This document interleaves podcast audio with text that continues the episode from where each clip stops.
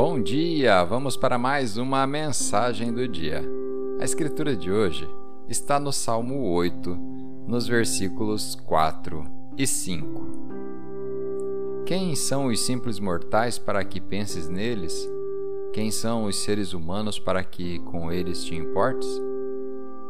E, no entanto, os fizestes apenas um pouco menores que Deus, e os coroaste de glória e de honra.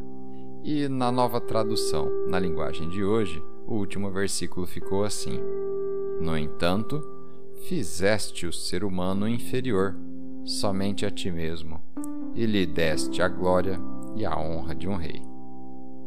O tema de hoje, então, segure a sua coroa.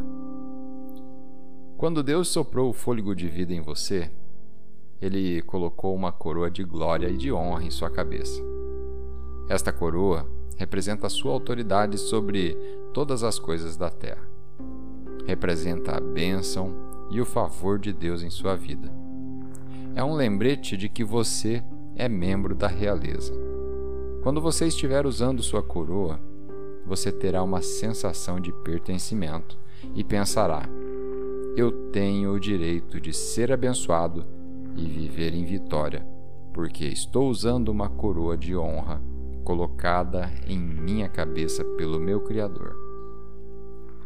E Jesus disse: Segure o que você tem para que ninguém tome a tua coroa.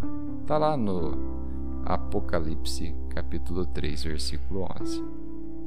E ao longo da vida, sempre haverá alguém ou alguma coisa tentando tomar a sua coroa. As pessoas vão falar sobre você, tentando fazer você parecer mal para derrubá-lo, para denegri-lo.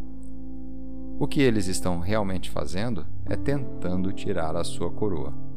Não deixe que eles a tomem. Ninguém pode tirar a sua coroa. Você pode e deve abrir mão do que foi dito ou feito contra você, mas não pode abrir mão da sua realeza. Vamos fazer uma oração? Pai, Obrigado por colocar uma coroa de honra e glória na minha cabeça pela sua graça. Obrigado porque não sou menos do que os outros e nem apenas mediano, mas o Senhor, pelo sangue, me tornou um membro da realeza. Declaro que não permitirei que ninguém nem nada tire a minha coroa, que foi colocada por ti, em nome de Jesus. Amém.